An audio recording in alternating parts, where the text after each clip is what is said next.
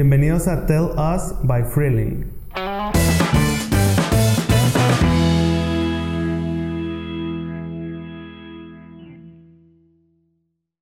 Los tipos de generaciones en los últimos años de la Facultad de Ciencias de la Comunicación, las nuevas formas de aprender, anécdotas y el futuro de la mercadotecnia despegan por nuestro invitado, el maestro Marco Cortés. Esto es Tell Us y nosotros somos los olvidados del espacio. Despegamos en 3, 2, 1.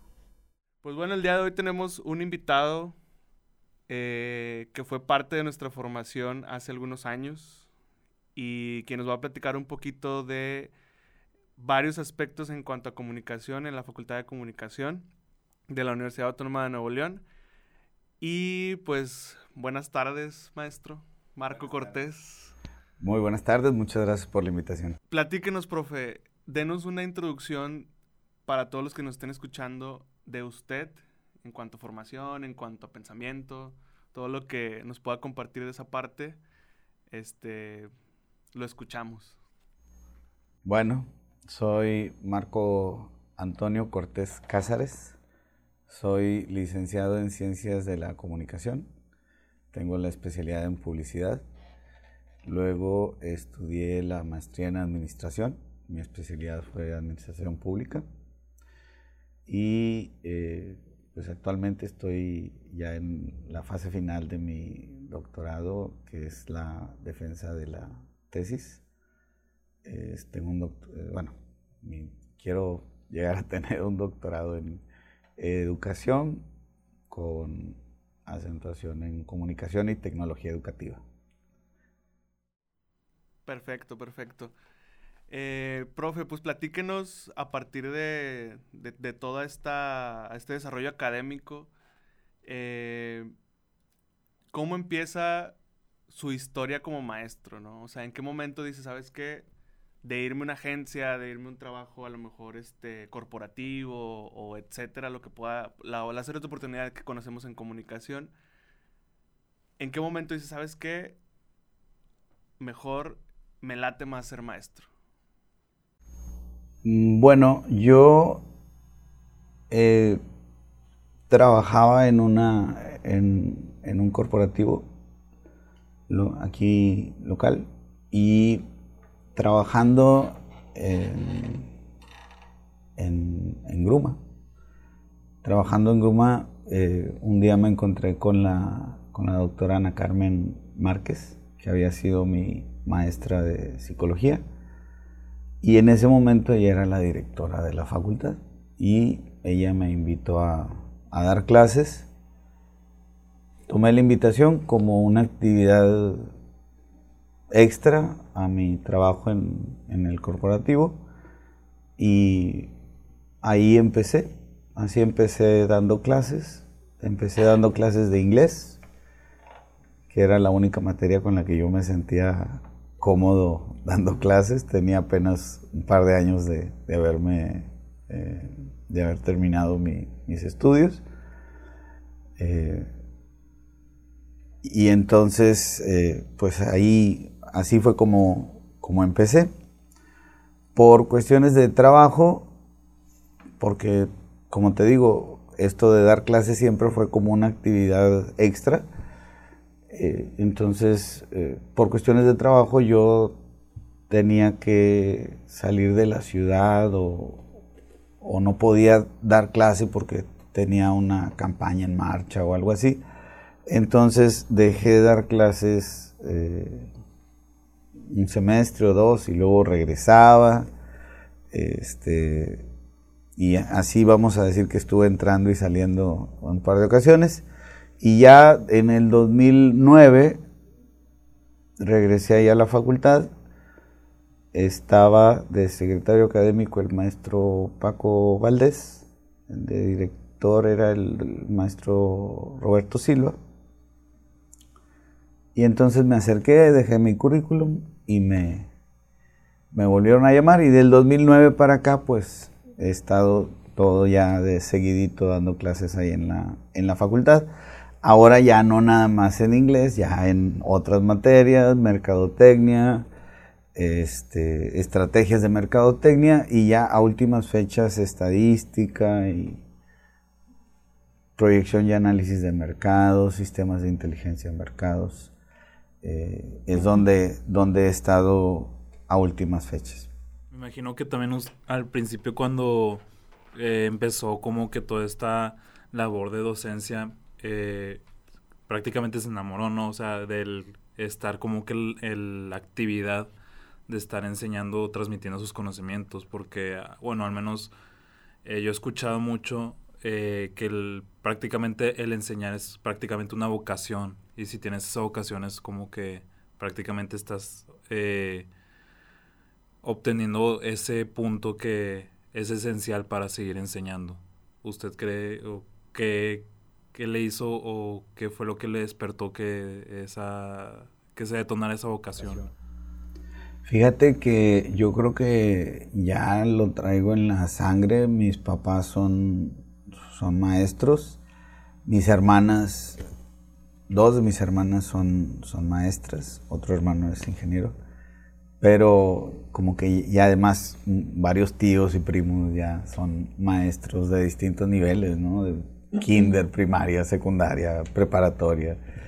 Entonces yo creo que ya lo traía en la, en la sangre, pero no lo, había, no lo había visto, como te digo, entré en esto más bien por accidente, vamos a decirlo así, y, y poquito a poquito me fue me fue gustando y pues eh, siempre he mantenido eh, un pie en, la práctica docente.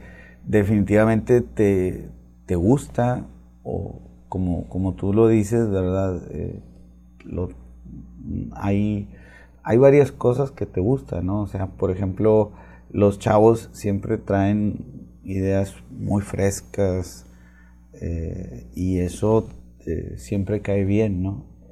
Mm, también eh, esa vinculación entre la teoría y la práctica eh, también está muy padre porque muchas cosas que estudias hasta que lo estás eh, haciendo, vamos a decir que termina tu, bueno, se cierra ese, ese proceso de, aprendizaje, ¿no? Como que yo como te digo, siempre he intentado mantenerme entre dar clase y trabajar en agencia o trabajar en, una empresa o, a últimas fechas trabajar como un consultor independiente. Entonces, como que esa mezcla entre trabajar y, dar clase eh, te, te, da ese, ese bono extra, ¿no? De, de entender un poco más lo que, lo que estás haciendo, que a final de cuentas pues es lo que me gusta, ¿no? O sea, siempre estudié esta carrera porque me gusta. Yo les digo a los muchachos que soy un profe raro en el sentido de que yo no me veo como el dueño de un conocimiento eh, que, y los muchachos, o sea, no, vengo con la luz a, a, sacarlos de la oscuridad de su ignorancia, ¿verdad? O sea, yo me veo más como un profesionista y a ti te sentaron enfrente de mí, tú eres un profesionista nuevo. Y como ustedes sabrán, cualquier profesionista nuevo llega con un montón de dudas y a mí no me molesta que me pregunten. O sea, tú me preguntas y yo te explico. Y te piden algo y yo te explico cómo se hace. ¿Me explico? O sea, no es... Eh, mi idea de mí mismo como profesor no es eh, como el de una persona en una posición de ventaja con respecto a ti. O sea, los dos somos profesionistas, pero tú estás en formación. Y a mí no me molesta explicarte, me gusta. Entonces, eh, me da mucho gusto verlos a ustedes, ver a sus compañeros eh, ya ocupando posiciones en, en, el área profesional, en recursos humanos, en, marketing digital, en, en, el área comercial, en el área de análisis de mercados. Me, da mucho gusto, siento, aunque a lo mejor no tiene nada que ver, pero yo siento de alguna manera que ese triunfo eh, eh, de ustedes profesional, eh, de alguna manera también me, yo puse un granito, me explico. entonces esa parte me, me agrada. Yo creo que es parte del pago. El otro día platicaba con un maestro de ahí de la facultad, a lo mejor ustedes lo conocen, a Felipe Martínez. Y él hacía un post precisamente al respecto. Él decía, qué gusto te da como maestro ver a un exalumno triunfar, tener éxito, eh, entonces conseguir una meta. Y sí es cierto, yo siempre he dicho que eso es parte del pago, es parte del pago. Me, gusta ver eh, eso y eh, definitivamente yo pienso que es parte de la vocación, ¿verdad? Eso te, como que te aviva esa vocación, te dan ganas de regresar al, salón, ¿no? El, alumno curioso y preguntón te, te, motiva el día siguiente a llegar, ¿no?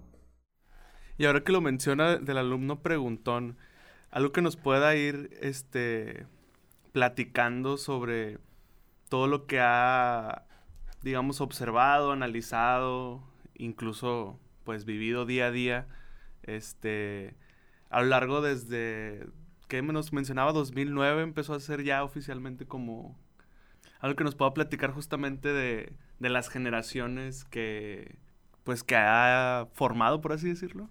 Sí, bueno, sabes que en, este inter de, del que será del, me titulé en el 98 y prácticamente luego, luego empecé a dar clase.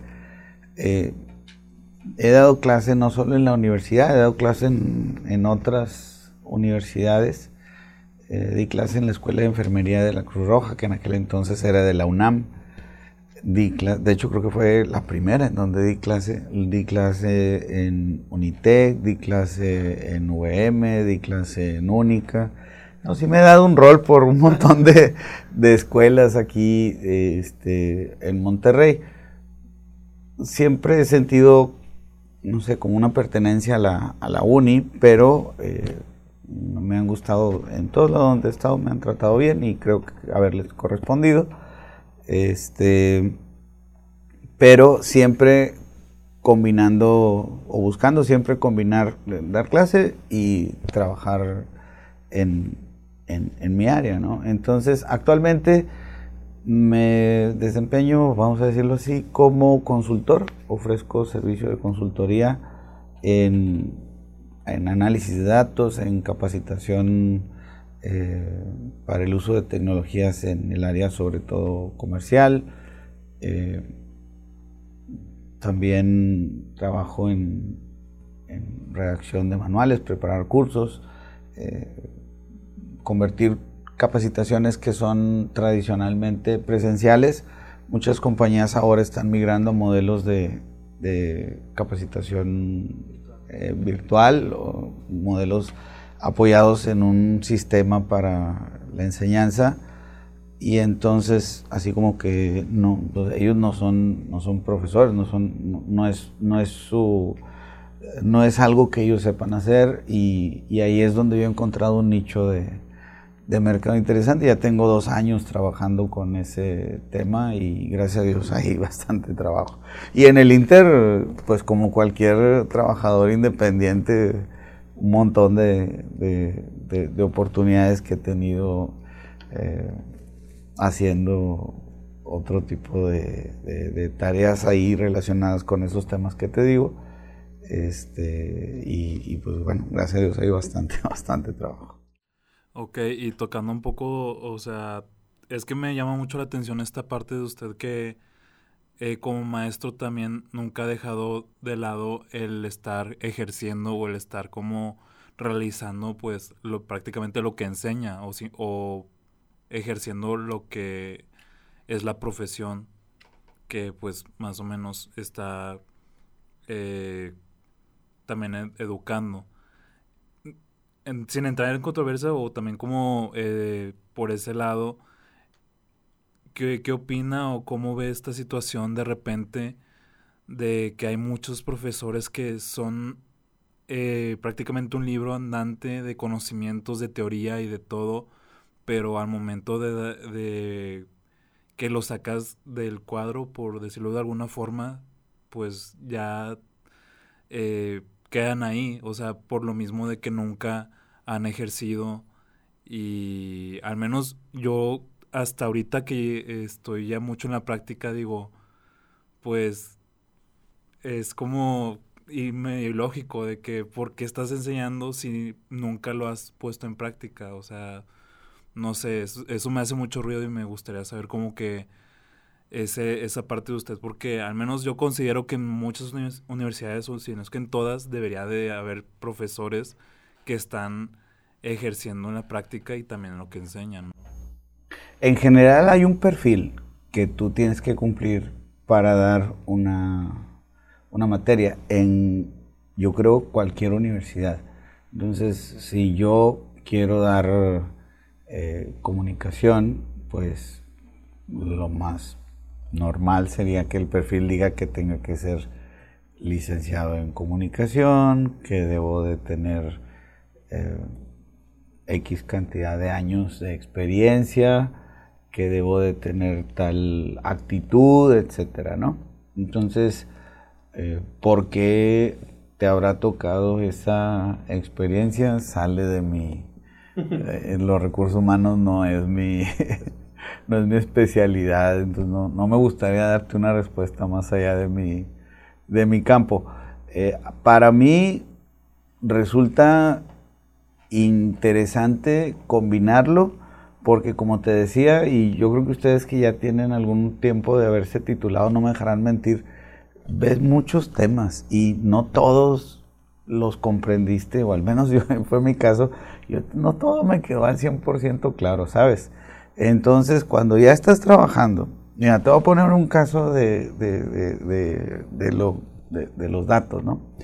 Yo trabajaba en una agencia y era una agencia de promociones e investigaciones de mercado. Nos contratan para una investigación de mercado que básicamente implicaba la recolección diaria de datos y luego la vaciaban en, una base de datos y esta base de datos se analizaba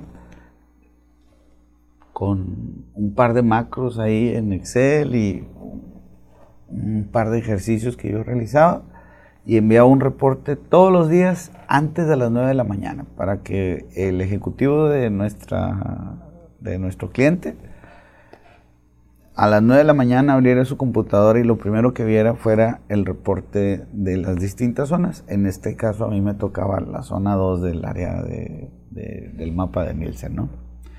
Entonces, eh, yo no tenía un conocimiento pues muy bueno de, de estadística o de Excel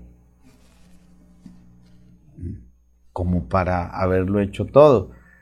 Pero sí soy muy curioso y como te digo, me gusta aprender, ¿no? Entonces yo vi cómo hacían la encuesta, vi cómo hacían, cómo preparaban la base de datos, ah, ah, jugaba, vamos a decirlo así, eh, en cómo se hacía el análisis y de esa manera fui aprendiendo un poco eh, este ejercicio. Un día la computadora no funcionó, se murió. Y aunque llamé a un técnico y me reparó la computadora, el archivo que analizaba los datos se, perdió. Y, y, no hay excusa, yo tengo que entregar el reporte a las 9 de la mañana, o sea, no puedo decirle, ay, es que fíjate, o sea, al cliente eso le vale gorro.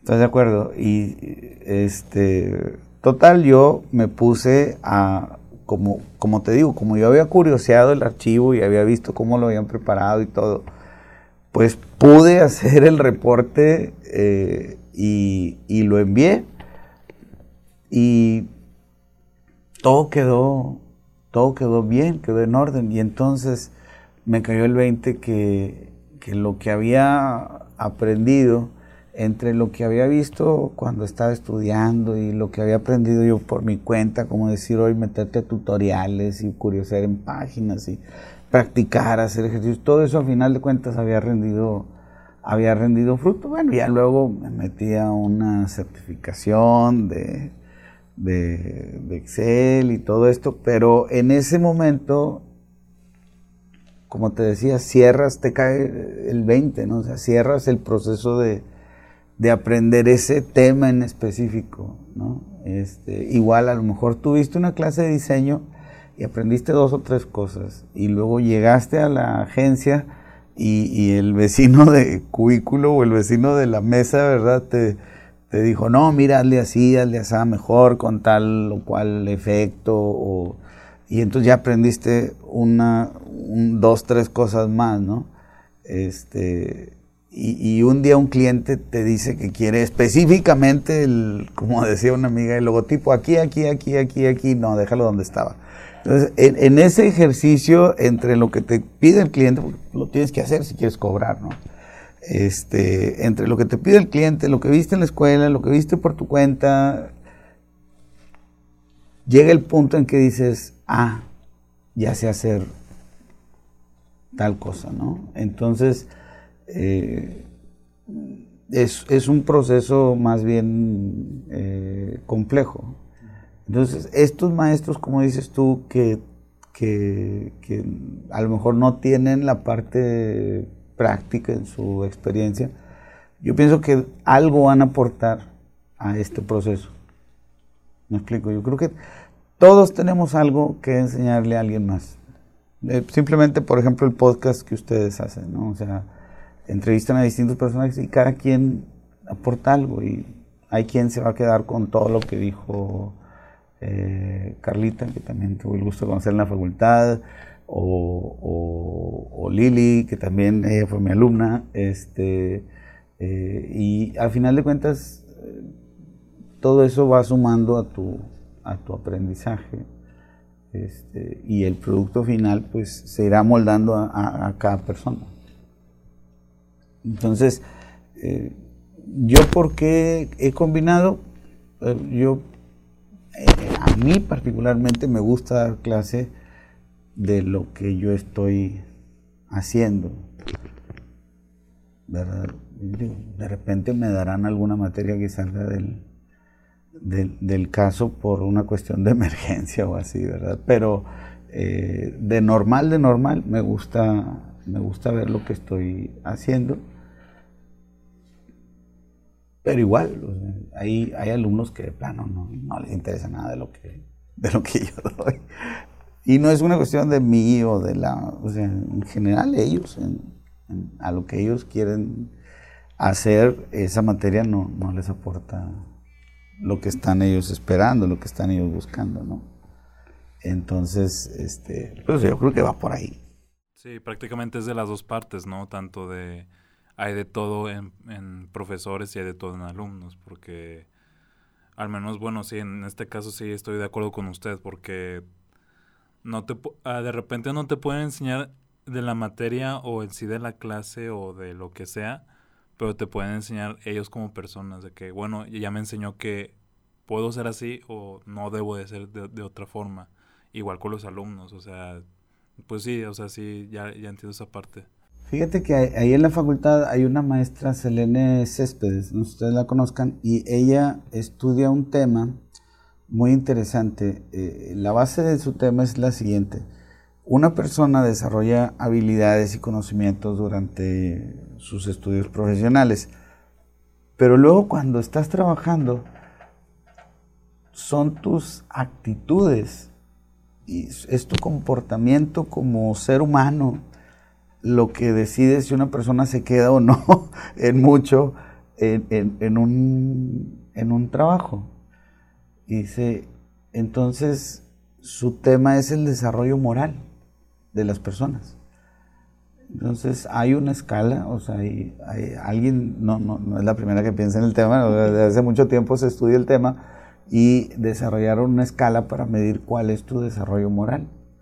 Y se ha asociado el desarrollo moral con la edad, entonces eh, cuando una persona eh, tiene un desarrollo moral que corresponde a un niño de primaria, este, cuando decimos, ah, es una persona muy madura, por ejemplo, ¿no? Digo, mm, podría ser el caso.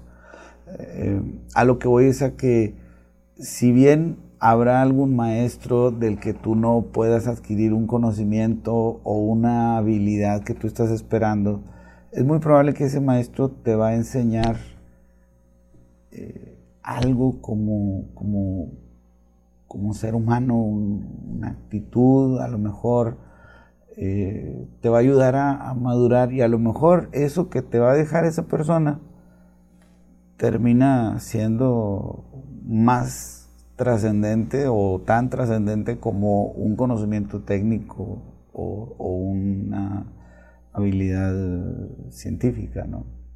Claro, yo lo ligo el comentario, profe, a que en mi caso, cuando yo estudié, cuando empecé a estudiar la facultad, recuerdo que una persona me dijo, todo lo que, todo el tiempo que estés en la facultad, lo único que tienes que hacer no es chutarte los libros, ni hacer relaciones, ni nada. Eso es como que secundario, ¿no? Lo primero que tienes que hacer es bien sencillo, prestar atención.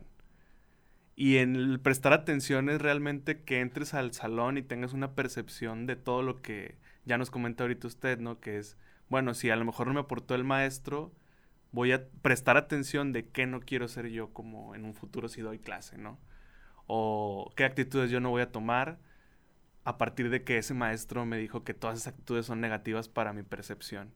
Entonces, lo ligo a, esa, a, a su comentario, a que la gente que nos pueda escuchar un poco más joven, que pueda empezar la facultad, simplemente también se lleve esta cuestión resumida a su comentario. El presta atención para todo, o sea, no nada más como a, lo que te están poniendo en el pizarrón o la tarea, sino también en la actitud del maestro, en la actitud de los compañeros, porque también es muy importante esa cuestión. Y pues todo lo vas sumando, ¿no? Lo vas metiendo en tu cajita que es tu cerebro, tu big data, no sé, y ya eso lo, accionas cuando eres como ya un profesional en forma. Fíjate que cuando trabajé ahí en, Gruma, trabajaba en un proyecto que estaba, en el que interveníamos eh, muchas personas de distintas nacionalidades y, este, y de distintas áreas de la, de la compañía. Y estuve un tiempo trabajando en un, en un equipo éramos siete personas probablemente, y ahí en el equipo había un compañero alemán, Andreas, y Andreas, no sabes lo que acabas de decir, no sabes cómo nos influía a todos los demás. Andreas era un tipo muy callado, no era un líder este, que quisiera llamar la atención o que exigiera siempre tener la primera palabra o, cerrar la conversación. No, no, no, todo lo contrario. Andrés era una persona súper discreta, muy simpático, muy sociable, pero muy discreto. Entonces, fíjate, eh, Andreas llegaba a, no recuerdo ahorita la hora de entrada, vamos a decir 8 de la mañana. Andreas llegaba a las 8 de la mañana. Buenos días se sentaba, encendía su computadora y de inmediato se ponía a trabajar en lo que estábamos haciendo, que era una configuración. De inmediato se ponía a trabajar. Daban las 11 de la mañana, se levantaba, se iba al baño, tomaba agua, un café, lo que fuera, 5, 10 minutos. A las 11.10, pero en serio, podías tomar un reloj y, comprobarlo 11 con 10, Andreas regresaba a su lugar, volvía a saludar, se volvía a sentar, seguía trabajando hasta la una, que era la hora de la comida. Buen provecho, se despedía, se iba a comer. Dos y media de la tarde, Andreas llegaba así a la hora exacta, llegaba, se sentaba, trabajaba. Otra vez a las 5 se levantaba hacia un corte, agarraba aire, se levantaba, iba a la banqueta a agarrar un poquito de aire de la calle, regresaba a su lugar, 10 minutos después, trabajaba hasta la hora de salida, 6, 7 de la tarde. Buenas noches, que pasen un bonito día, pasen un bonito fin de semana, y se iba. Ese era Andreas. Ahora te voy a decir cuál era, habíamos algunos mexicanos en ese equipo, te voy a decir cómo era nuestra rutina. Llegábamos como a las 9, ¿no? Llegábamos como a las 9 y ¿qué onda? Unos tacos. Sobres, pues vamos por unos tacos, ¿no? Y, te ibas por unos tacos, te ibas a echar un cigarrito, te ibas al Oxxo por un café. Eh, bueno, no, había ese, ese producto en aquel entonces, creo, pero bueno, o sea, te salías, ¿no? regresabas y lo primero que hacías era checar tu correo. No había redes sociales entonces, así es que en el correo venían las cadenas y los chistes y esto y lo otro. Y, oye, a ver, codeando al de al lado, mira, mira esto. Y ya por ahí de las, ¿qué te gusta? Este, diez y media, eh, pues empezabas a, empezabas a, trabajar, ¿no? Llegaba la hora de comida, te ibas y regresabas igualmente tarde y, y, la rutina otra vez, ¿no? Llegabas y un cigarrito, que sí, pues venías de comer, pues vamos a echar un cigarrito y si no fumas, pues para acompañarte. Y, y total, una perdedera de tiempo tremenda, ¿no?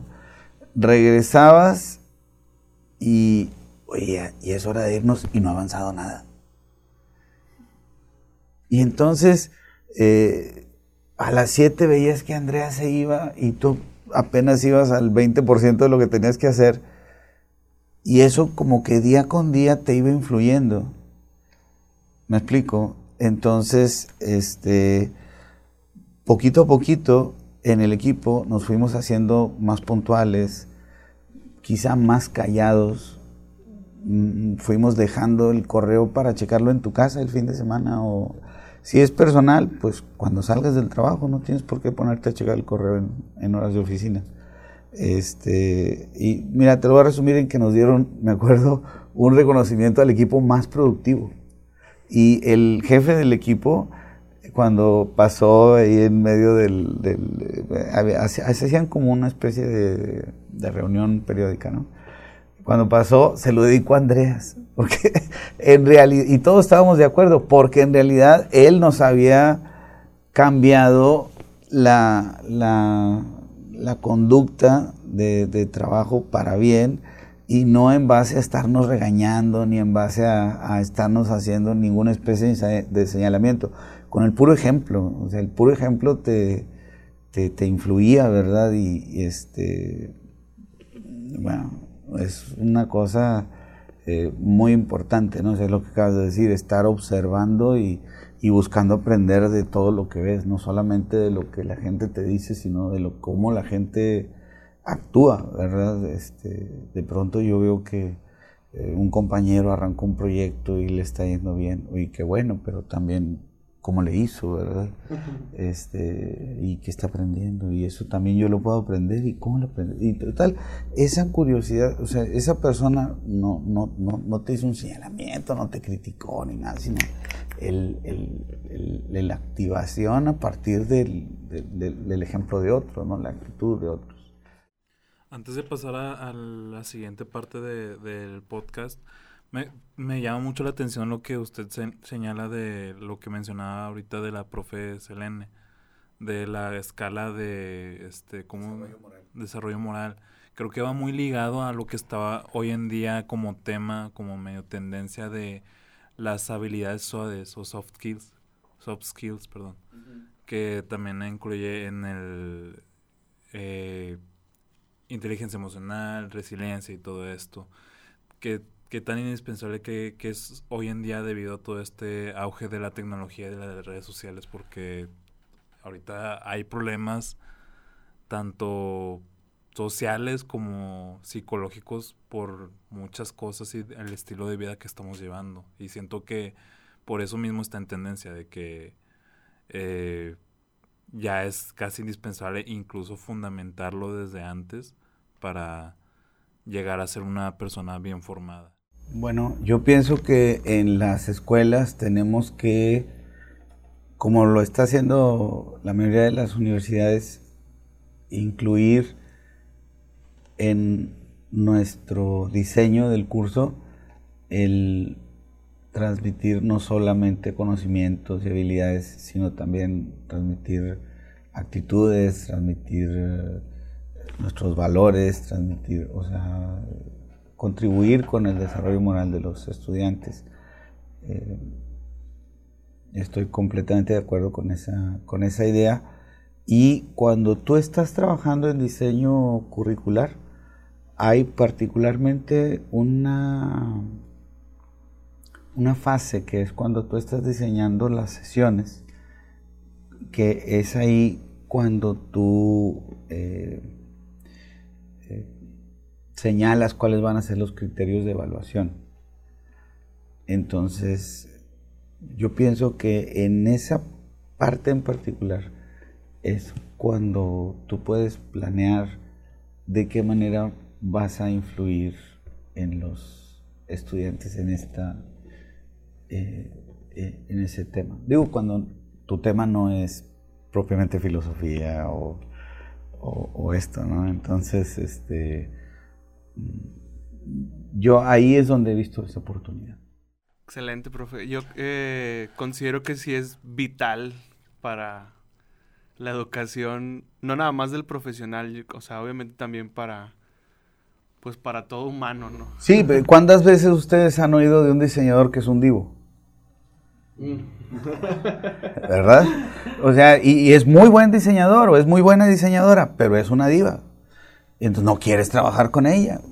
¿Me explico? y creo que se nos van a aventar para pues para el podcast creo que nos van a dar más rating ellos por la mala opinión que, que, otras cosas, porque casualmente siempre es el perfil del diseñador. Un saludo para todos los diseñadores, porque ya van como dos podcasts que se llevan el comentario.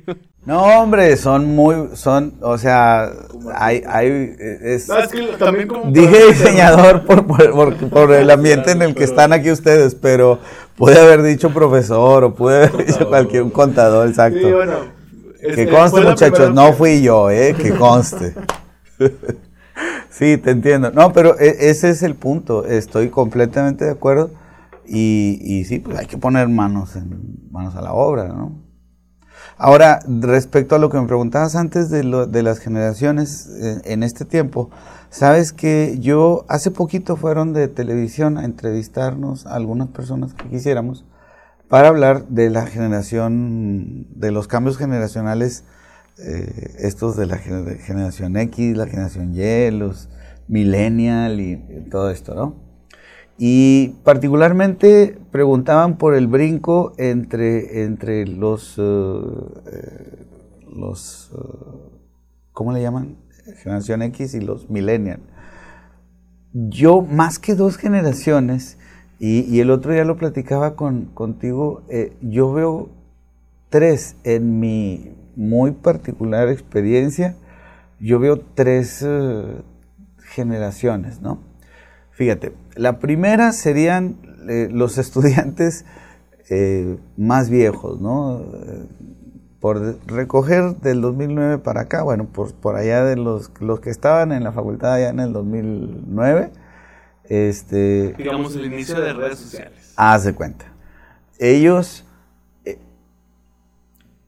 para ponerte un ejemplo práctico, decían, profe, quiero llevar la clase con usted porque me han dicho que usted eh, los pone a hacer prácticas, los pone a hacer ejercicios. Y a mí me gustan más los ejercicios que un examen. Entonces, eh, ¿en qué grupo va a dar clase para meterla con usted? Y yo, ah, pues muchas gracias por la fama, ¿verdad? Este, pues mira, voy a estar en tal grupo a tal hora. Ah, perfecto. Y ya se metían. Y les gustaba, les gustaba, se iban a empresas, pero casi creo que ni les tenías que decir, se iban a una empresa, recogían datos, hacían análisis, proponían, presentaban, y ellos estaban felices, ¿no? La clase fluía, pero a, gusto. Luego llegaron otra generación de alumnos y estos chavos, yo seguía en mi dinámica de, no, vamos a hacer un proyecto y, ¿sabes? Este, van ustedes a, este tipo de negocios, van a recolectar esta información, van a presentar esta propuesta. Y recuerdo trabajos muy buenos. Yo eh, el otro día eh, recordaba un, grupo, eh, no digo sus nombres para no quemar gente, pero este, era un grupo de muy pequeñito, un equipo de 7, 12 personas, y ellos desarrollaron un proyecto que era un curso de inglés para niños de kinder. El programa de inglés para los kinder es un programa de contenidos limitado. Entonces ellos agarraron los temas de estas clases, hicieron una, un programa de cuenta de televisión para cada lección y aparte hicieron el material para evaluar a los niños, como para ver si habían aprendido lo que habían visto en el video.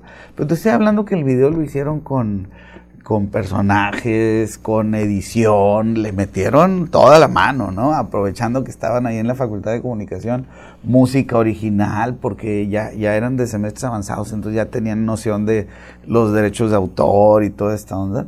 Hicieron sus personajes, hicieron su música, escenografía. No, no, no, les quedó, ¿qué te digo? El 100, yo, yo me sentí en deuda con ellos, o sea, les quedó excelente. Fui y les presumí el, programa a la subdirección en, aquel entonces y les dije, mira lo que hicieron los muchachos, o sea, y, me decían ahí en la dirección, oye, eh, pues diles que vamos a Canal 53, los apoyamos, que a ver si les dan un programa, o sea, que les den un espacio, porque está bárbaro, les quedó muy bien. Y yo no, yo no les decía que se fuera a televisión, yo les decía, véndanlo, sáquenle copias, pónganle etiqueta, váyanse a los kinder, toquen la puerta, este, y vendan el curso. ¿Y sabes qué me dijeron al final?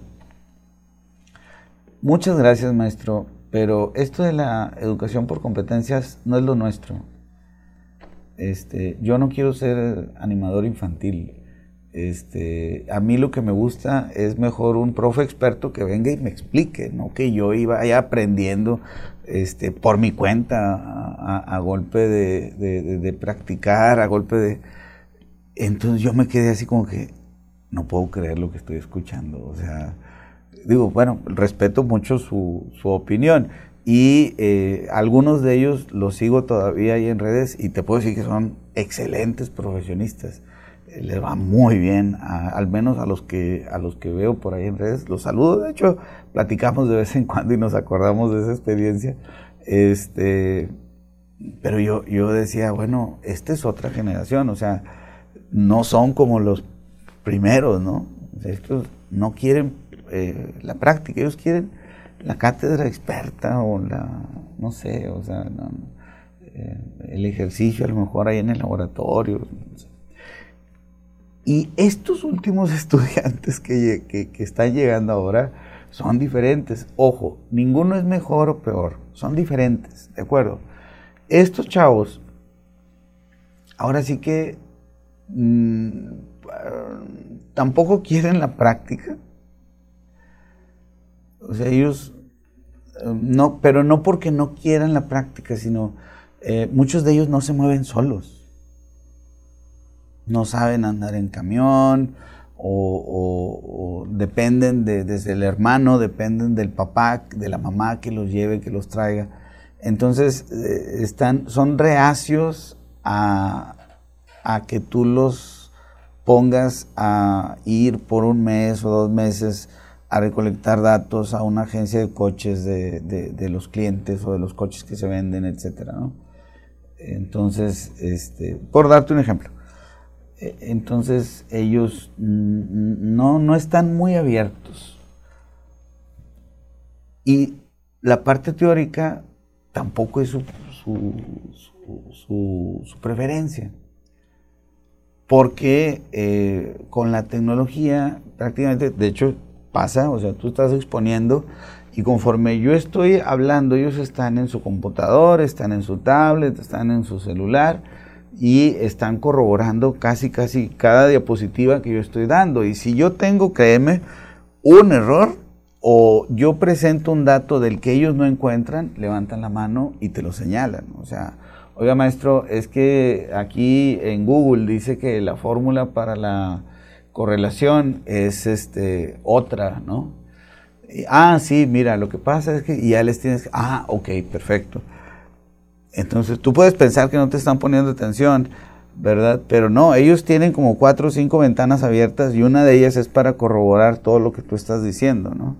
Entonces, este, ahora sí que ellos resuelven todo desde la comodidad de sus dispositivos móviles este, o de sus computadoras, tanto teórico como práctico, y cuando lo sacas de ese espacio, ellos no se sienten tan cómodos en, algunas ocasiones. No, no, estoy hablando de la generalidad, ¿de acuerdo? O sea, siempre hay garbanzos de a ¿no? O sea, hay gente que yo los veo y digo, oh, este muchacho va a ser un genio, ¿verdad?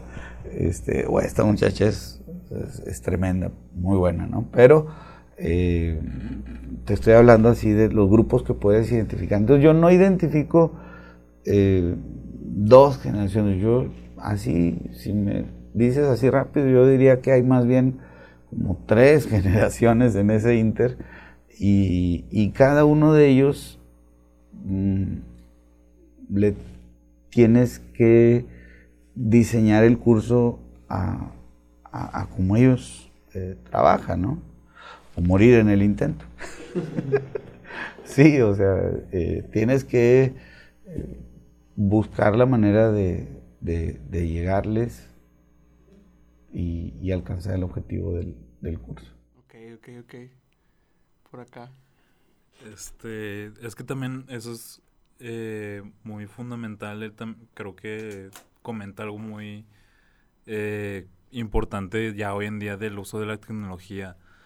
yo compartiendo eh, una experiencia súper rápido, estuve en clases de inglés durante cierto tiempo y pues me esperaba lo de siempre, de que llevar tu libro, estar escuchando en la clase y hasta ahí, o sea, medio aprender de que dos, tres sobre dos, tres dudas o unos ejercicios y ya. Pero me impresionó mucho que un maestro, y siento que no se me va a olvidar nunca, por primera vez estaba eh, aplicando la tecnología para aprender y eso siento que está increíble y siento que ya es de que aplicarlo para ayer para cualquier persona que o quiera aprender o está enseñando. Que prácticamente era como unos juegos, un, concurso de, juegos, prácticamente eh, algo parecido a lo que explicó ahorita, que te ponían el ejercicio, pero tú contestabas con tu celular, o sea, te metías eh, a la página.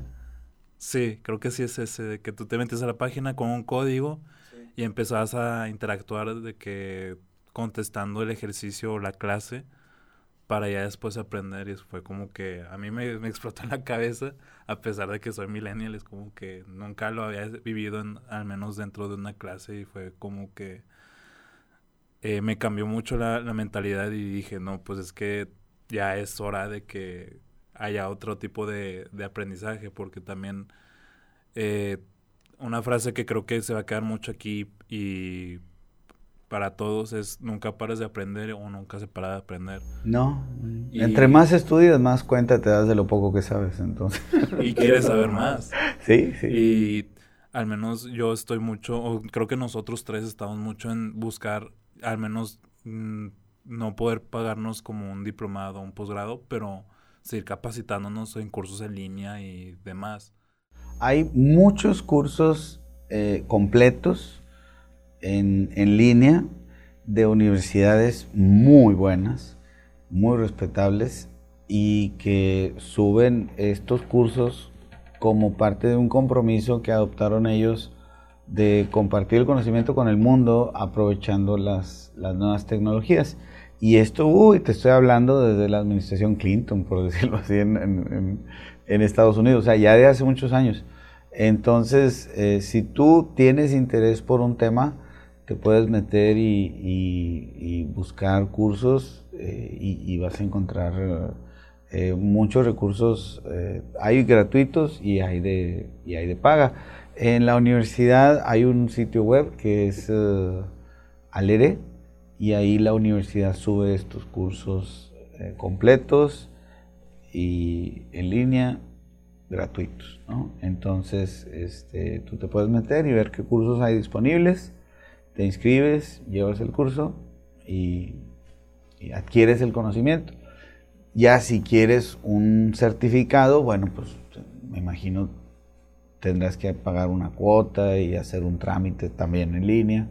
Eh, la Universidad de Salamanca, la Universidad Católica en Chile, eh, estas universidades en Estados Unidos Harvard, eh, eh, Princeton, eh, la UNAM aquí en México, el Politécnico, todas las universidades grandes tienen una página web donde tú puedes entrar y llevar cursos completos y bien diseñados. en línea y, prácticamente del tema que tú quieras.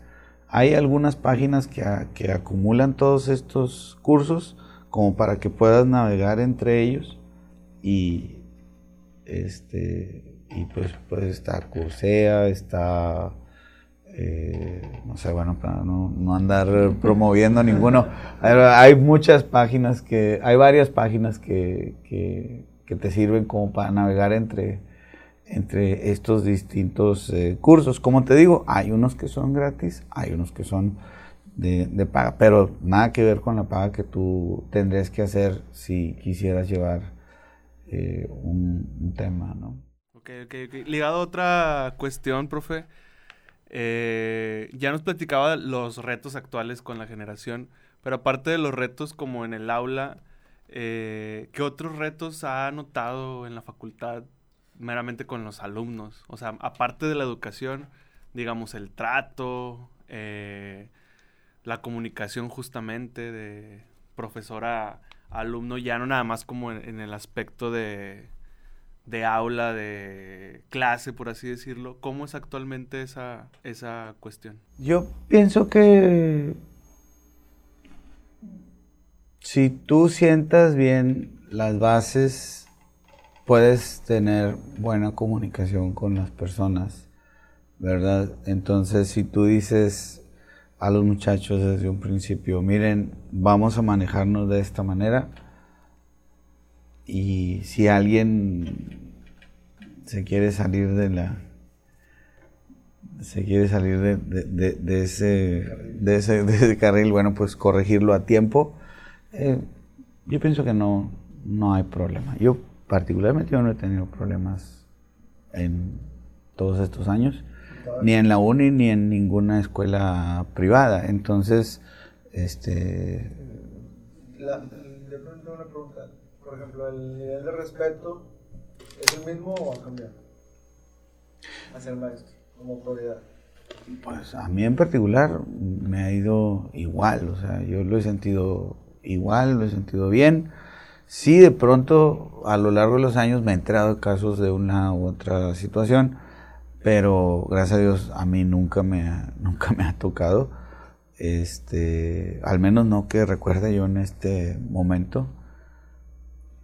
Mm, no podría yo decirte que, noto una diferencia entre una generación y otra.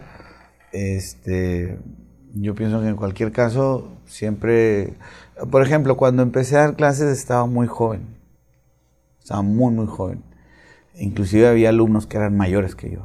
Entonces, em, algunos, algunos alumnos me decían, no sé si hablarle de usted o hablarte de tú y, mi respuesta que siempre fue, mientras no pierdas de vista que tú eres el alumno y yo soy el profesor, vamos a llevarla muy bien. Entonces me puedes hablar de tú, me puedes hablar de usted, mientras no perdamos ni yo, ¿verdad? Ni tú, la idea de que yo soy tu profesor y tú eres mi alumno, entonces pues vamos a estar en paz. Y no recuerdo sinceramente a nadie. Perdón si le ofendo la memoria a alguien, pero no, no recuerdo que nadie me haya dado problema en ese caso. Pero sí he oído de casos así de, muchachos o muchachas, pero no de ahorita, ¿eh? o sea, de todo el tiempo. No falta quien eh, quiera faltarle el respeto al, al profesor o a la profesora y pues tienes que ponerlo en, en su lugar, ¿verdad? O el profesor al alumno, y pues también hay que ponerlo en su lugar. Entonces, pero creo que yo no le he faltado el respeto a nadie y no recuerdo que alguien me lo haya faltado a mí. Así en este momento no, no recuerdo.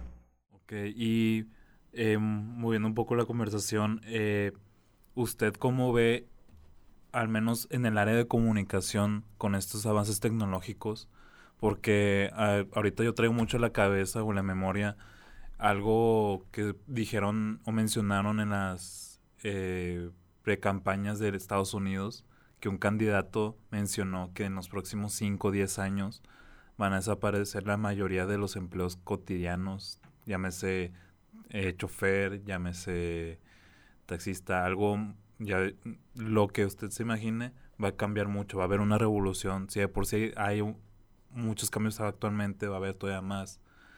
Usted que se dedica a toda esta cuestión de investigación y de datos, que yo sé que ahorita está muy en tendencia de la inteligencia de negocios, el análisis de datos, el, los científicos de datos, siento que al menos se va a estar eh, encaminando mucho hacia ese lado, más en lo tecnológico, eh, pero aprovechándolo mucho para igual hacer piezas de comunicación o comunicar mucho mejor. Porque... Fíjate que les recomiendo mucho un par de películas que salieron estos últimos años. Una que se llama Brexit, no sé si la han visto. He escuchado, pero le tengo ganas. Bueno, el actor, por cierto, es el mismo que hace la película de Doctor Strange que hizo esta serie genial de Sherlock Holmes. Este, no, Cumberbatch creo que se apellida. Eh, ese es Brexit. Y acaba de salir un documental en Netflix que se llama eh, Nada es secreto, se llama en español. Eh, está un poco lento el desarrollo, pero está muy bueno. Y te hablan de este tema que mencionas. Y, sí, hay, un autor que, es muy famoso, Seth Godin, de hecho es autor y conferencista y todo esto. Tiene un libro muy famoso que habla de, ¿cómo, se llama? La vaca. las vacas púrpura, ¿verdad?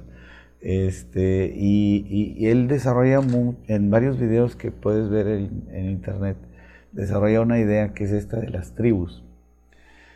Em, elementalmente es lo siguiente, ¿no? Imagínate que tú tienes ojos verdes, ojos azules, y, regresa a tus años en, la, escuela. ¿Cuántos compañeros había como tú? Pocos. Muy pocos, ¿cierto?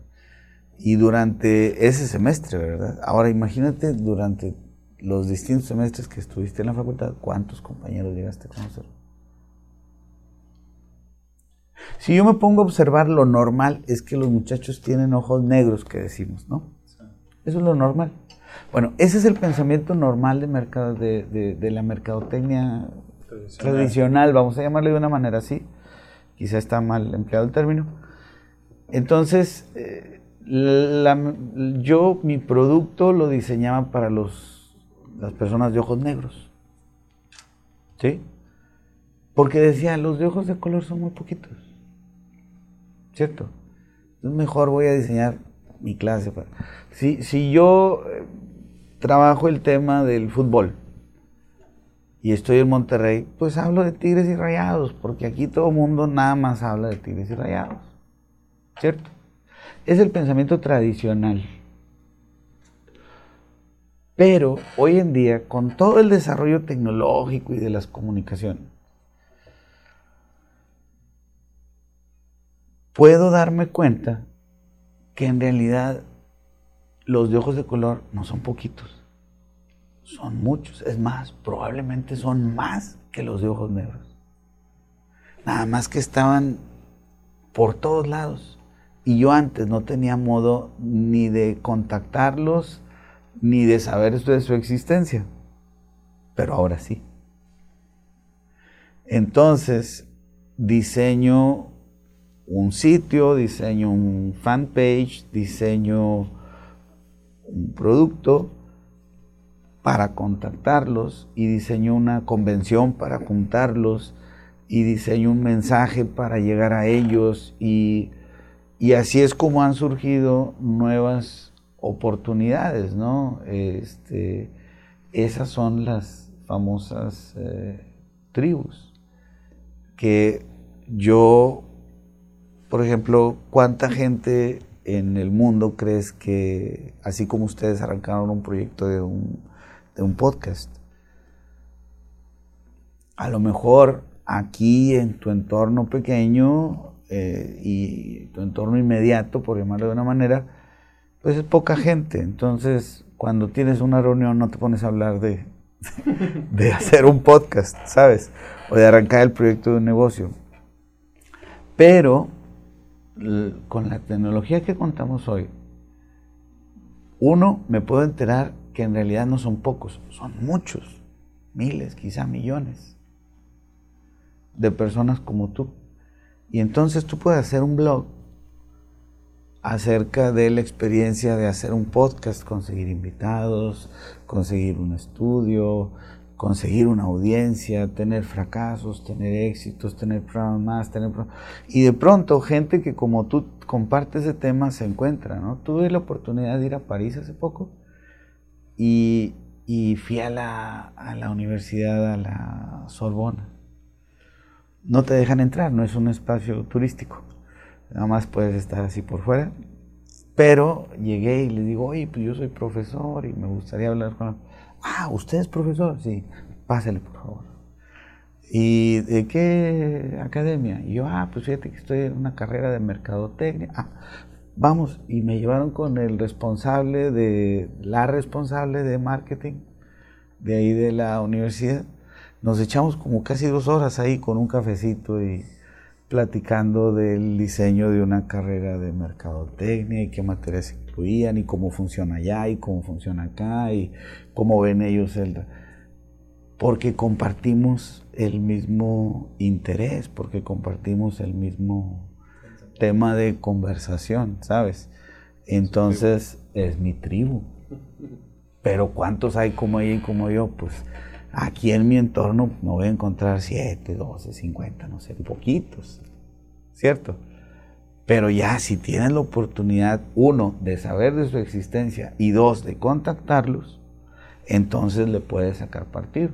Bueno, estas herramientas de análisis que mencionas y que mencionan en estas películas, lo que te permiten es crear, vamos a decir, un algoritmo a través del cual tú puedes asociar distintas características entre muchos datos de una persona.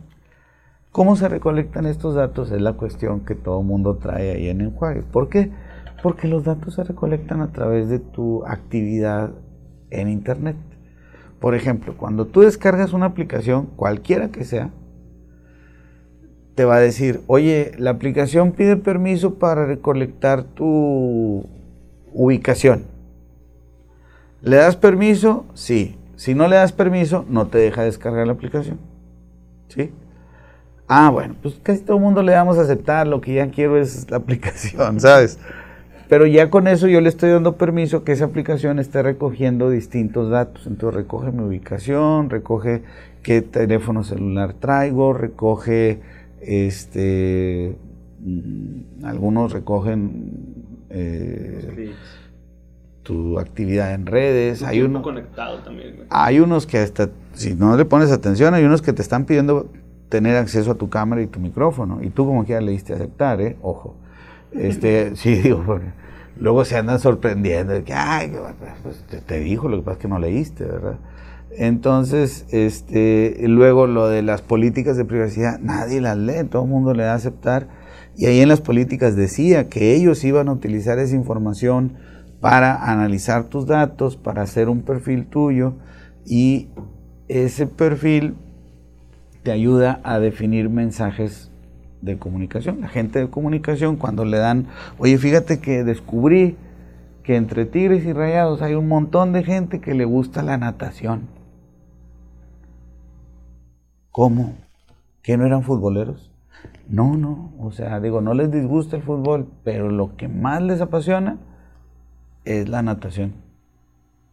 Y entonces ya digo, ah, ok, bueno, pues les voy a hablar de, les voy a hablar de natación y, y fíjate que el área que les gusta es esta zona, es donde ellos eh, se mueven y hay una asociación ahí con gente de este otro tipo, probablemente sus padres, su madre, este, y entonces toda esa información que te pasan a ti en comunicación te ayuda a definir un mensaje y esto se ha comprobado que ayuda a modificar un comportamiento. En estos casos que, son tan llamativos, pues es tu, tu, comportamiento como elector. Em, la teoría que manejan ellos es, eh, si a final de cuentas los indecisos son los que van a decidir la votación, yo lo que voy a hacer es que los voy a quebrar voy a quebrar, no son un conjunto de indecisos, sino que son distintos conjuntos de indecisos. Entonces voy a hacer que un gran grupo no vaya a votar. ¿Por qué? Porque cuestionan el sistema democrático de nuestro país. Voy a hacer que otro grupo este, que estaba indeciso termine votando por mi candidato. ¿Por qué? Porque yo vi que tenía. Entonces, toda esta información lo que te ayuda. Yo antes veía muy claro quiénes son los de tal partido. Ah, pues los que se van y se registran al partido. Ese es el número, el voto duro que le llamaba, ¿no? Ese es un perfil. ¿Quiénes son los del otro partido? Ah, pues, y los indecisos son un conjunto único. No, ahora estas herramientas te ayudan a definir esos mentados conjuntos únicos como un gran grupo de conjuntos. Y, y en estos últimos años hemos aprendido a cómo identificarlos y a cómo dirigir productos y mensajes a esos conjuntos y sacarle partido. Y ahí es donde tu profe puede hacer dinero.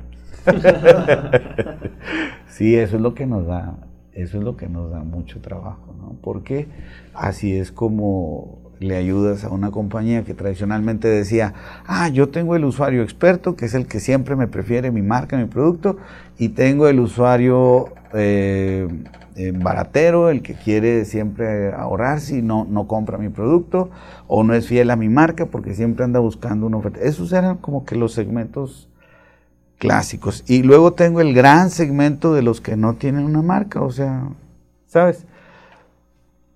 Y, hoy no, me, me, quito esas tres etiquetas de la mente, analizo los datos y descubro que hay 10, 12, 20 conjuntos de, consumidores y entonces a mi producto le doy, selecciono un mercado meta en una temporada y le, le doy una dirección y eso en estos últimos años ha dado ha arrojado evidencia de que funciona.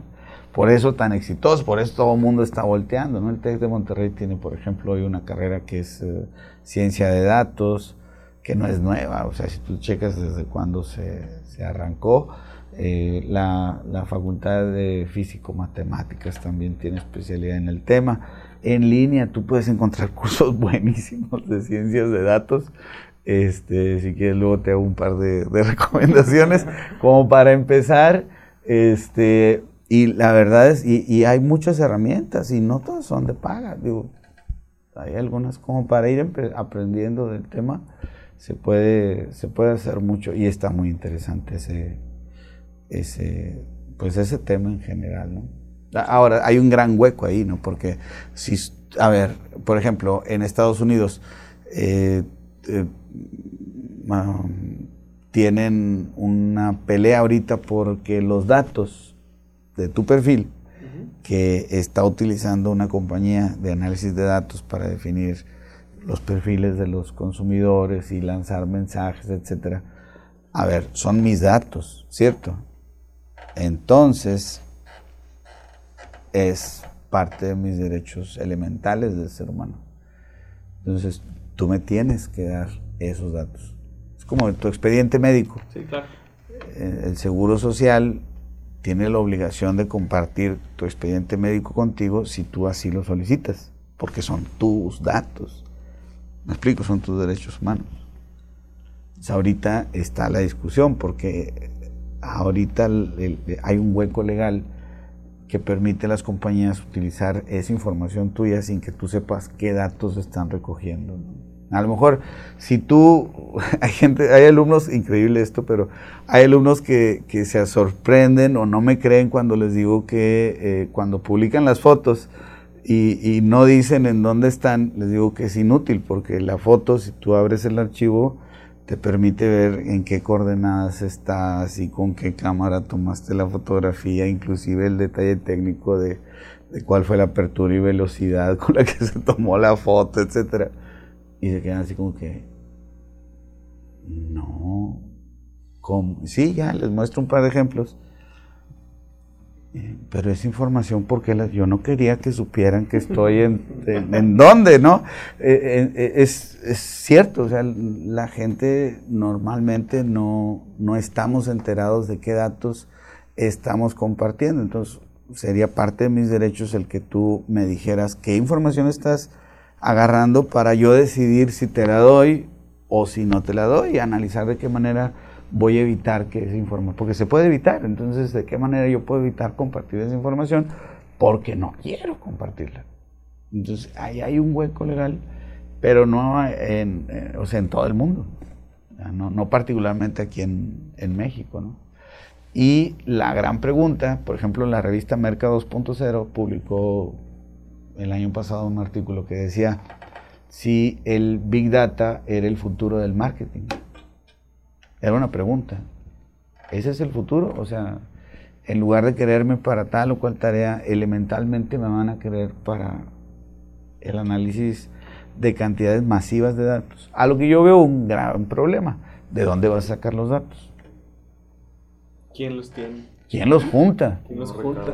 Sí, sí, no tenemos una tradición este, muy fuerte de recolección de datos. En varios de los proyectos en los que me he involucrado en estos últimos dos años, eh, el proyecto, o sea, te compran la idea del análisis de los datos, pero tiene el problema que, uno, no tienen datos, o dos, tienen un montón de datos sucios. no se recolectaron con cuidado, no se diseñó una base de datos, eh, los instrumentos de recolección de datos no son los adecuados. Por ejemplo, todo el mundo piensa que para recolectar datos hay que hacer una encuesta. este, entonces, eh, ese tipo de, fallas son, eh, son corregibles y a partir de un buen diseño de un proyecto puedes diseñar, a ver, qué datos necesitas para tomar qué decisiones cada cuándo, con qué herramienta tecnológica conviene analizarlos. Entonces nos regresamos unos pasos a lo que ellos que ellos ya estaban pensando en analizar datos y todavía no, no, habían partido del punto de origen. Entonces, este, te digo, eso es lo que le da de comer a tu profe. igual, igual para que los, los que escuchen también puedan identificar que, pues, trabajo hay. Sí. Bastante. Sí, y hay para todos, ¿eh? O sea... Al menos en, la Facultad de Ciencias de la Comunicación, ¿no? O en el área de comunicación. En el área, sí, en el área para los egresados como tú, de publicidad, marketing, comunicación organizacional. Eh, hay mucha gente que está como analista de recursos humanos, trabajan precisamente este tema. Este, varios de los compañeros de, de la especialidad donde ustedes egresaron, este, me ha tocado topármelos en aeropuertos, en el Starbucks, así, este, y son ejecutivos de cuenta clave, son, o sea, son los que manejan todo lo que es la comercialización de un producto, de una marca, hacia un canal o, una distribuidora o un detallista, ¿no? Este, inclusive me tocó el otro día toparme con un exalumno que es el eh, gerente o jefe de, inteligencia de mercados, ¿no? De aquí, de un, corporativo comercial muy importante. Y yo, órale, qué gusto, ¿no? Este, a ver qué día nos echamos un café. Entonces, por cierto, está pendiente Mario, por ahí nos vemos. Este, entonces, eh, bueno, pues es, es, de que hay, es evidencia, o sea, de que hay trabajo en esto, hay trabajo. Creo que eh, ahorita que mencionaba mucho que el cambio que, que se presenta mucho en la mercadotecnia de lo masivo a lo específico se generaliza mucho o se traduce mucho, algo que mencionamos mucho para eh, compartir o más eh, desmenuzar lo que se quiere decir con esto de super targetear, super segmentar a, a un público en específico es si le hablas a todos, no, no le hablas a nadie y si le hablas a uno, le, estás hablando a todos, al menos hablando de tribus o de el público al que le quieres llegar. Y eso es como fundamental para hoy en día con todas estas herramientas que, que existen y más en redes sociales. Eso es como que fundamental y ya eso te ayuda mucho a conocer a tu público. Eso está eh, prácticamente te vuela la cabeza y, incluso eh, comparto mucho, yo también leo muchas a Seth Godin que en una plática él menciona esto, que muchas veces los marqueteros eh, nos íbamos en la curva o en que dividíamos como en el panel de irte a la masa, pero ahorita pues te estás yendo a, a los mercados raros, personalizados. a los personalizados o a las personas raras, a los frikis, porque él mencionaba eso de que ah, pues te quieres ir con los rockeros o con los poperos, pero ahorita ya eh, si te vas con los frikis es una mina de oro, por decirlo de alguna forma, no necesariamente monetaria o de información, simplemente es esto. Y también en la otra parte, justo a- acabo de ver el documental que usted menciona. Y, Nada de secreto. Sí, y si eres paranoico, paranoico no lo veas porque te da mucho miedo y vas a querer desinstalar todo tu, de tu celular. Pero sí está muy recomendable y te da un poquito más de conciencia de, de lo que estás compartiendo de, de tu actividad en digital. Y pues prácticamente eso es como que un resumen, ¿no? De que en comunicación hay una evolución muy, muy chida para nosotros, o al menos lo, lo hemos sabido encontrar algunas personas de que al menos yo me siento muy feliz de la elección que tomé, de que porque siempre está esta estigma o este dicho de que ah de comunicación pues te vas a morir de hambre, pero no, o sea, siento que ahora las personas que están en, en industrial y en otro tipo de trabajos que en algunos años se van a quedar obsoletos, nosotros vamos a poder entrar con todo y ganarles como que este pues la papa, como quien dice. Fíjate que sí he oído eso, esa crítica, pero a mis amigos les va bien, a mí me va bien. Digo, hay de todo, o sea, hay unos que les va mejor, hay otros que nos va más o menos. O, sea, hay... No te, yo creo que no hay, no hay receta, ¿sabes? O sea, tienes que identificar eso que te gusta, que te hace levantarte en las mañanas con gusto, este, desvelarte sin, sin... Sí, sentirla desvelada. Sí, o sea, me refiero que sin sufrirla, ¿sabes? O sea, eso de, de desvelarte para editar eh, los, los mensajes que vas a estar publicando en las redes sociales de tu cliente durante esta semana o, esta semana, eh, el mensaje del programa o, estar haciendo las pautas para, para la programación de este mes o... eh, no sé, yo pienso que si, si, si te sientes así emocionado, bienvenido, ya te encontraste, o sea, y te perfeccionas, eh, insistes y, eventualmente te va, te va a dar, te, va- a dar el beneficio que estás esperando, eh, ahora tienes que tener también la apertura a, a- o sea, como que todo te va dando señales, ¿no? De por dónde desenvolverte y, y tú tienes que tener esa apertura de adaptarte a, a- a- a lo, que, a lo que se te va presentando. ¿no? Me gusta mucho esa historia de, del, del- del- del que se hundió, ¿verdad? Y, y era muy religioso y Dios, sálvame y y pasaba un barco, no, Dios me va a salvar, y una lancha, y no, Dios me va a salvar, y total se ahogó. Cuando llegó le reclamó a Dios, oye, ¿por qué no me salvaste? Y, oye, pues te mandé un barco y te mandé una lancha y tú nunca te quisiste salvar, ¿no? O sea, yo pienso que eh, hay veces que tú tienes una idea y dices, ah, yo voy a arrancar una, un- una agencia y y, y una cosa es ser perseverante y otra cosa es ser tonto. ¿Me explico? O sea, si yo arranqué mi, mi proyecto, soy perseverante en el sentido de que me perfecciono y, voy esto y lo otro. Pero si en, un momento determinado tú tienes una oportunidad de,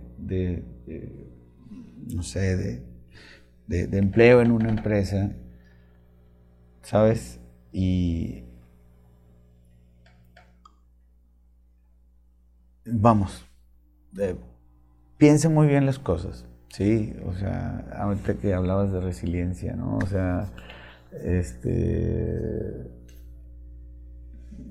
adáptate a, lo que tienes de la mejor manera, sacándole el partido que tú estás esperando sacarle, ¿verdad? Este, no dejes tu idea, no, sueltes en ningún momento tu identidad, quién eres, qué es lo que haces, cómo ayudas a que el mundo sea mejor, este, y persevera en ese sentido, en el sentido de perfeccionarte, en el sentido de, del cómo sí, ¿no?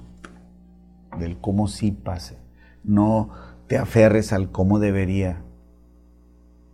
Me explico, yo veo mucha gente, a veces escucho mucha gente en radio eh, o veo gente en internet que, que están como, como casados al cómo debería. Me explico. Y no aprovechan la riqueza del que es y de esa manera nunca van a llegar al cómo sí. ¿Me explico? Entonces están es que así debería ser, y así debería, y así debería, y así debería. Pues, pero así no es. Entonces, si tú no reconoces, si tú no reconoces cómo es, no vas a llegar a ningún lado, ¿no? El cuento de Alicia en el País de las Maravillas, ¿no? Que, ¿a dónde vas? No sé, yo quiero salir de aquí. Ah, pues si no sabes a dónde vas, ya llegaste, ¿verdad? O sea, ¿para qué vas a ningún lado? O sea, igual acá, o sea, pues, tú te arrancas un proyecto, ah, yo quiero poner un restaurante, yo quiero, este, tal o cual cosa, yo quiero conseguir un empleo así, así, así. Este, ok. Pero ¿qué es lo que es? Yo quiero llegarle a tal, tal tipo de clientes. Ok, ¿y quiénes son los que te tocan la puerta? ¿Sabes? Hay mucha crítica, por ejemplo, a multimedios, ¿no? Que los contenidos que proyectan, y yo siempre les digo, pero multimedios ha hecho varios intentos por proyectar contenidos distintos y ustedes no los ven, la gente no los ve. Exacto. Eh, tenemos la televisión que nos merecemos. El día que lo dejes de ver, multimedios va a poner otra cosa y cualquier canal de televisión. Digo, si es que sobreviven, porque ya ves ahorita que los muchachos nadie ve televisión. Yo quité la televisión de mi casa este, y como hasta los ocho meses, una de las niñas llegó y me dijo que porque ya no se veía Disney Channel, ¿no? Ocho meses después. nadie ve televisión. Yo le pregunto a mis alumnos, oye, ¿ves televisión? Antes te decían de perdido el clima ahora les digo el clima, no, profe, aquí una app te dice el clima, la temperatura. o una página. O una página, ¿verdad? Este, sí, pues para cotorrearte el clima, ¿verdad? Este, cómo va a estar García My Love y todo eso. Este, pues, no, ya ni para eso ven la televisión. Oye, las series, no, la veo en el celular, la veo en la computadora. Las películas, les gusta ir al cine y luego volverla a ver para ver los detalles en la computadora, pero no en la tele. Entonces yo digo, ¿quién ve la tele? Y es más, hubo un día que fui con una de mis hijas a la, a la, a la clínica a consultar y saliendo nos fuimos a una cafetería y en la cafetería tenían televisión abierta. Este, y, y me dijo mi hija, vámonos, ya no soporto tanta tontería por lo que estaban poniendo ahí en la, eh, en la, televisión. Y me pongo a ponerle atención quién estaba viendo la tele. La tele estaba encendida, pero en realidad, ¿quién lo está viendo? Yo estaba comiendo, no la estaba viendo. Pero eh, eran puros viejitos, o sea, eran los que estaban viendo la... Digo, no dudo que habrá niños, habrá señoras, pero no me ha tocado conocerlos. O sea, mis alumnos no ven tele. Este, entonces, eh, si sobrevive, ¿qué si van a sobrevivir, se van a tener que modificar, pero pues tendrán que analizar, bueno, en qué contenidos vamos a, a proyectar, ¿no? si no, pues no sé qué van a hacer. No creo que muera. Es lo mismo del cine cuando llegó la videocasetera, ¿no? O sea, no se murió el cine, se transformó. Igual la televisión tendrá que transformarse, pero no sé en qué se vaya a transformar. No creo que tengan prisa mientras siga habiendo anunciantes. ¿verdad? Aunque cada vez sean distintos, pero, pero tendrán que ir modificando. Perfecto, maestro. Em, vamos a ir cerrando un poquito ya el, la intervención, pero antes de cerrar yo quiero preguntarle solamente una cosa, porque tengo muchas más, pero yo creo que vamos a tener otra sesión. Ah, lo que nos diga, Cuando guste. todos los invitados siempre es parte 2. parte 1, parte 2. Este, yo le preguntaría lo siguiente, maestro. Acabo de ver una nota, bueno, un video en la mañana de una, en una fuente en redes sociales que mencionaba que Huawei iba a tener ya un, una universidad, o ya la tiene, una universidad en Japón, eh, en China, perdón, sí, este, meramente para sus empleados. ¿Considera que también esta nueva, digamos, actualización de ellos pueda incursionar aquí en México y sea una nueva oportunidad para los maestros? En realidad me hablas de una realidad ya de hace tiempo. Telmex tiene su universidad, Cemex tiene su universidad, este, eh, FEMSA tiene, FEMSA Comercio particularmente tiene su, su universidad y, muchas empresas tienen ya su propia escuela estos, ¿cómo se llama? De telemarketing, tele, teleperformance, tiene su universidad. Entonces, eh, no, no, no, sería extraño para nada que Huawei tenga su propia universidad. Eh, yo diría que si las universidades estamos conscientes de este, de, de, de este desarrollo, ¿no? Porque si tú estás haciendo tu propia universidad, pues entonces hay algo que yo no estoy haciendo bien. ¿Me explico? Entonces, este, bueno, por ejemplo, Construrama, que son de alguna manera asociados a, a Cemex, este, se apoyan con el Tecmilenio. Entonces, aunque es la Universidad Construrama, en realidad ellos toman sus clases y el diploma te lo expide el Tecmilenio. Y el, profesionistas de diseño curricular son los que diseñan el curso en Tecmilenio y, un profesor de Tecmilenio es el que imparte el curso y, a ti te dan tu diploma de, la Universidad Tecmilenio en un programa de la Universidad Construrama, ¿no? Creo que así se llama Universidad Construrama, no.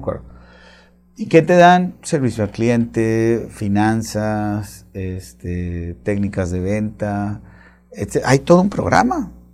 Es todo un programa. Entonces, los, los eh, no sé cómo se le llamaría, ejecutivos pues, de Costurama que toman este curso, al final es una persona que te sabe hacer un presupuesto, es una persona con una excelente atención y seguimiento a los clientes, es una persona con una actitud eh, más eh, proactiva para conseguir nuevos clientes, para identificar nuevas oportunidades de negocio, etcétera.